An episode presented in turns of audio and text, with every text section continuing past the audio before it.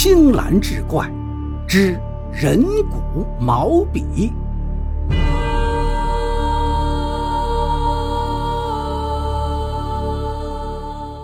话说古时有一个名叫高丽的员外，家境殷实，却十分简朴，不讲究吃穿，也不藏娇纳妾，只有一个雅癖，专喜画马。他画的马气韵活现，灵动如飞，像是要破纸跃出一样。高员外乐善好施，在乡间是个一等一的大好人。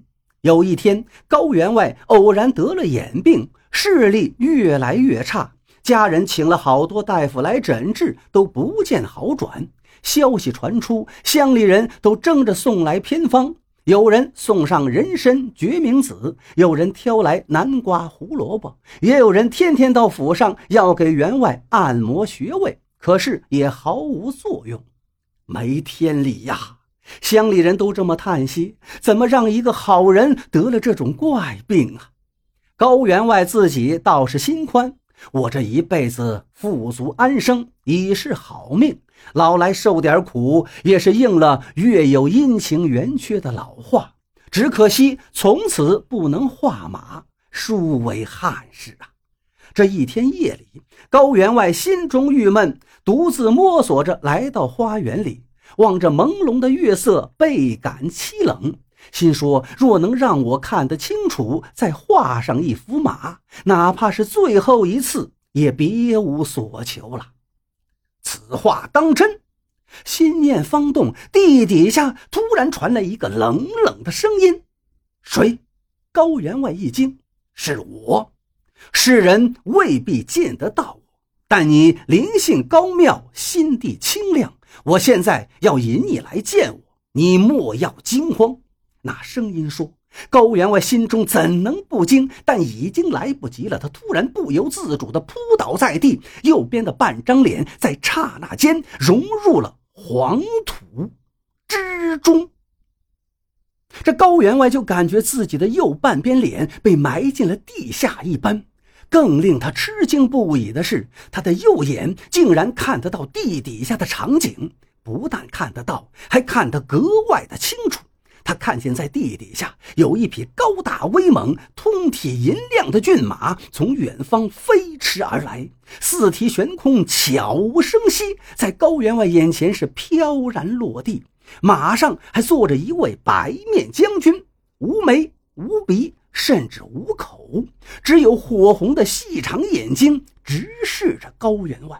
高员外全身发软，语不成声道：“阁阁阁下是何方神圣？我是地府来的鬼差将军，此刻现身是因为有求于先生，有求于我。我眼下也是命不长久了，怎能帮到您呢？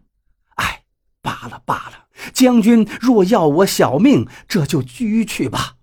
先生切莫叹息，我不是要拘你的命。你一生做了许多善事，寿命且长着呢。鬼差将军笑道：“我真的有求于先生。您瞧。”高员外顺着鬼差将军手指处看去，只见他坐骑的左前腿生生的折断了。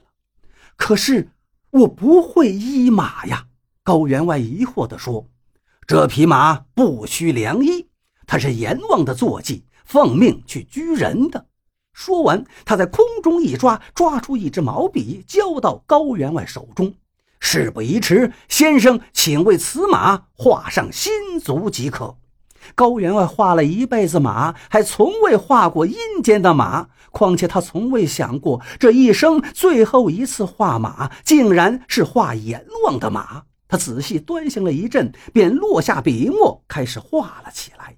待最后一笔将要完成之时，高员外突然心有所感，他停下笔，问那将军道：“不知将军路过此地，可是要拘提本乡的乡民吗？”“告诉你也无妨。”那将军冷笑着道：“帮贵府打理内务的小奴陈小二，偷了你家夫人一根金钗。”阎王判他五更死，你手中的这支毛笔，正是我方才挖开他的背肉、拆他的肋骨而成。此刻他正剧痛呻吟，生不如死呢。高员外听得心胆俱裂，他草草画完了马蹄，哆嗦着将毛笔交还给鬼差将军。这支笔大有妙用，虽然先生眼疾不会好转，但只要用了这支笔，先生就能随心而画。这是那小贼亏欠你的，你就留着吧。高员外正欲再说，那将军竟倏然不见了。老爷醒醒！老爷，您怎么在花园地上睡着了？高员外猛然惊醒，一看是自己的夫人正在呼唤：“老爷，您快起来呀！家里有个小奴突然得了疾病，就快死了，您得指示下去，是不是要趁他还有最后一口气，将他抬到庙里？总不能任他死在府里呀！”高员外一惊，忙问道：“现在是几更天？”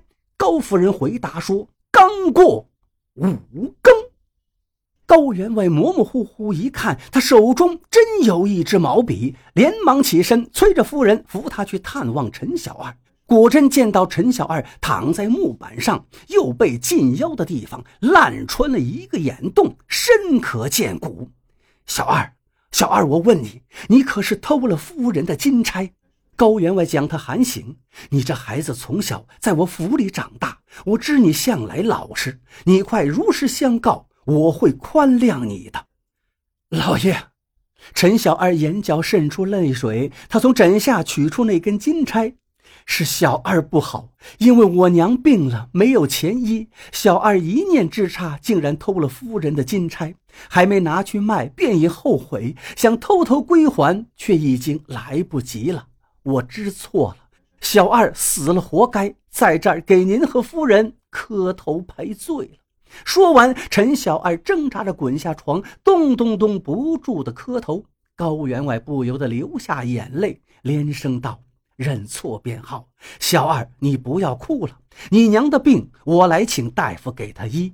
你的过错，我也不予追究了。”说完，高员外将那支毛笔放进小二背上的洞里。说也奇怪，那支笔竟然变成了一根骨头，紧紧地嵌进小二身体，那个伤洞也神奇地愈合了。这时，地底下传来阵阵马蹄之声，但听得出来跑得不甚流畅。高员外，鬼差将军怒喝的声音穿透地面，如雷般响起。你何以动了手脚，饶了这小厮的性命？将军高员外向地下拜了一拜，道：“陈小二只是缺钱为母医病，一时糊涂犯错，小人实不忍心呐，还望将军和阎王恕罪。”哎，罢了罢了，你德高福大，你的贵命不归阎王爷管，就此告别。鬼差将军说完这句话，地底下的马蹄声渐渐变弱，想是人和马已经远去了。老爷，这是怎么回事啊？高夫人问。夫人，且听我慢慢告诉你。高员外于是将夜里的奇遇告诉了夫人。难怪你知道小二偷金钗的事儿。夫人说：“不过小二又怎能留命过了五更天呢？那是因为呀。”我在画最后一笔时，多画了一根尖刺在马蹄上，就是想要拖慢鬼差将军拘提人命的时辰呐。这是我这辈子画过的最好的一幅马喽。原是如此啊！高夫人叹口气说：“只可惜那鬼差许你的酬谢是一支人骨毛笔，要是他能让你眼睛重新好起来，那就好了。”哎，夫人呐。老夫虽有眼疾，但心中干净敞亮，做事行路岂不是豁然开朗吗？高员外言罢，朗声大笑。这正是容人救命有雅量，笔至马蹄过五更，不畏浮云遮望眼，心地宽善自清明。